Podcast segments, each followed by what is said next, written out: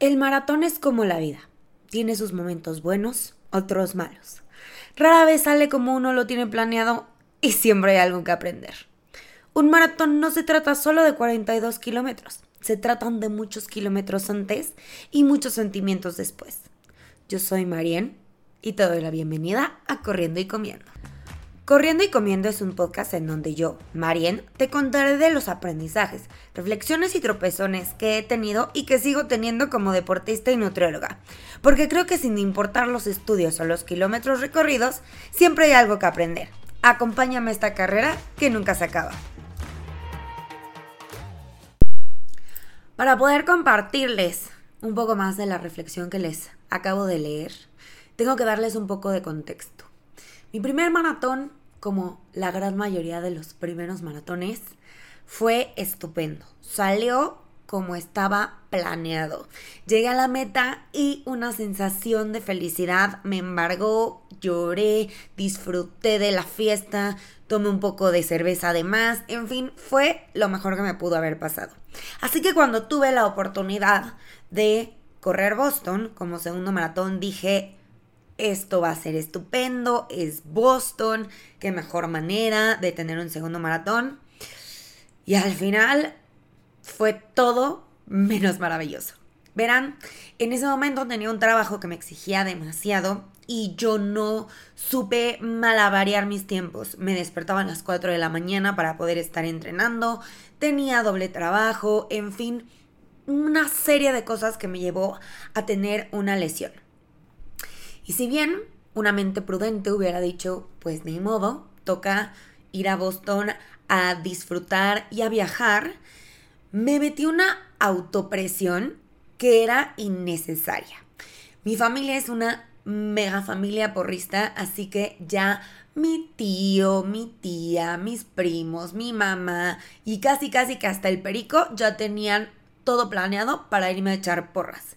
Y por eso dije, no puedo fallarles no me puedo fallar a mí. Así que hablé con el doctor, vimos que no había un riesgo tan importante, me dijo definitivamente no va a ser tu mejor maratón, me infiltraron tres veces, cosa que ahora sé que es una salvajada, y ahí vamos a Boston. Evidentemente, como pueden imaginar, dolió y dolió mucho. No sé qué dolió más, si la pierna después del kilómetro 28 o el ego de terminar caminando, cosa que nunca había hecho en ninguna carrera. Y lo más triste fue que yo estaba buscando esa sensación de felicidad extrema cruzando la meta y lo primero que vino a mi cabeza después de que crucé fue, nunca debí de haber hecho esto. Y después de esa meta no disfrutada, escribí lo que les voy a compartir a continuación y que a partir de aquí empieza toda la historia del camino a sanar mis maratones. Para mí Boston fue como aquella vez que estudiaste muchísimo para un examen y terminaste sacando 7. O aquel trabajo al cual le entregaste todo y terminaron promoviendo al de al lado. Seis meses que viví preparándome para algo que terminó como un mal resultado. Y aquí yo estoy poniendo entre comillas porque en realidad no estuvo tan mal. Cuando inicié el maratón, mi estrategia de carrera era correr como si no tuviera lesión hasta que no pudiera más. Dentro de mí quería creer que el dolor no aparecería. Me repetía, el dolor está en la mente, aunque en realidad lo sentía en la pierna. Y al final no sé qué me dolía más, la pierna o tener que terminar caminando, algo que jamás había hecho. ¿Fue un resultado malo? No. Pero me duele el saber que podía haber dado más. Definitivamente tengo muchas cosas que aprender de esta carrera. Aprendí que lo más importante es cuidarme, que no importa qué tanto desee algo, si uno no está sano, no hay manera de lograrlo. Hay mucho que analizar y sobre todo sanar. No sé en cuánto tiempo sane la lesión y pueda volver a correr. Lo que sí sé es que esto también pasará y cuando suceda habré mejorado. Porque la vida es como un maratón y después de esos 42 kilómetros definitivamente te transformas. ¿Qué pasó después? Después de llantos, frustración, terapias, el cuerpo sanó y ya que había sanado el cuerpo, fue momento de analizar qué había que aprender. Porque creo que si no aprendemos de los malos tragos, no habrán servido de nada. Mi lección número uno fue no llevar al cuerpo al límite. Pero yo siempre creo que hay que retarnos. Así que lo que hice fue retar a la mente, superé mi pánico a la bici y me adentré en el triatlón. Algo que también me dio mucha paz porque pues aquí nadie esperaba nada de mí. Era novata, así que iba a ser récord personal, pasara lo que pasara. Lo disfruté, hice un 73, hice un Ironman y después de recorrer 3.9 kilómetros nadando, 180 kilómetros en bici y aparte hacer un maratón, dije, creo que ahora sí estoy lista para volver a correr esos 42 kilómetros a tope. Mi segunda lección fue, se trata de gozar.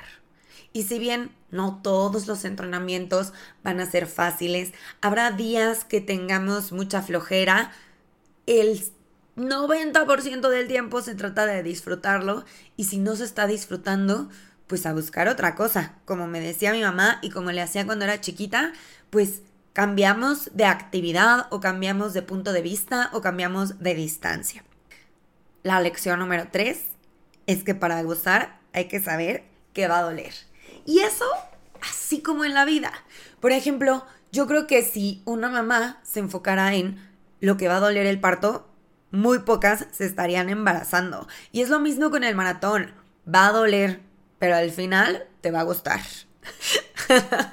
y además de que te va a gustar, vas a poder presumir una gran medalla en Instagram y ese orgullo de portarla por todos lados durante ese día y el próximo día por toda la ciudad, nadie te lo quita.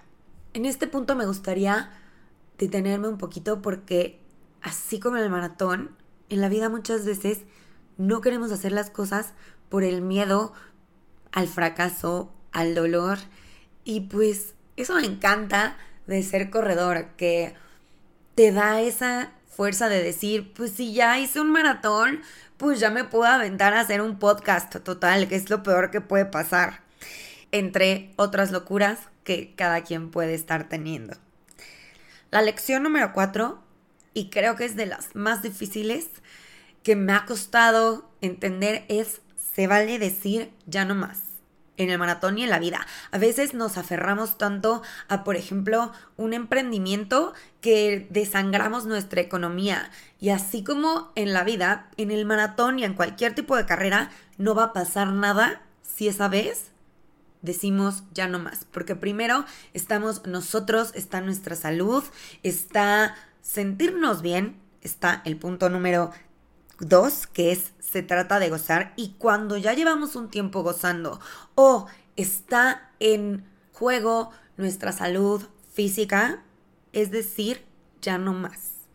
Y la lección 5 es, después de tirar la toalla, siempre hay que levantarla. Y no se tiene que levantar luego, luego. Pueden pasar dos, tres años, como fue mi caso en el maratón, pero se trata de levantarla porque no hay que darle más poder a cosas que no valen la pena. A mí me enseñaron alguna vez que cuando te caes de un caballo, a menos que ya estés muy grave, tienes que levantarte. Uno, para enseñarle al caballo que no puede más que tú. Y dos, para que no te quedes con miedo al caballo.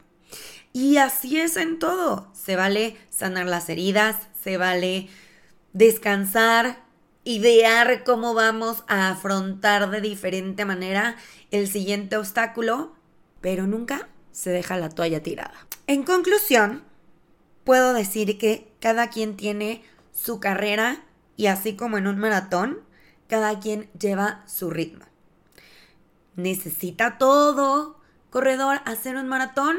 No, necesita todo corredor para realizarse hacer un Boston? No. Pero en mi caso sí lo necesitaba.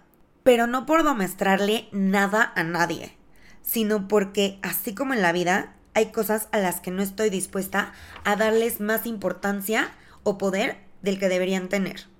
Boston me dejó un trago amargo y no lo voy a negar, un poco de miedo. Pero también me dejó muchos aprendizajes. Me hizo más fuerte, pero sobre todo más sabia.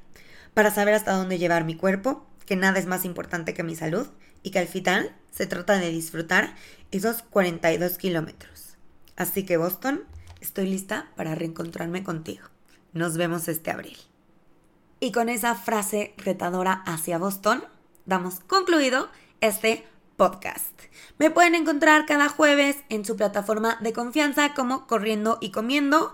Me ayudarán mucho sabiendo que les está gustando, dejándome cinco estrellitas, siguiéndome, dejándome algún comentario. También pueden encontrarme en mis redes sociales como MarienFZ. También si ustedes tienen alguna propuesta de tema, me encantará escucharlos. Y les mando un gran beso. Que tengan un gran día.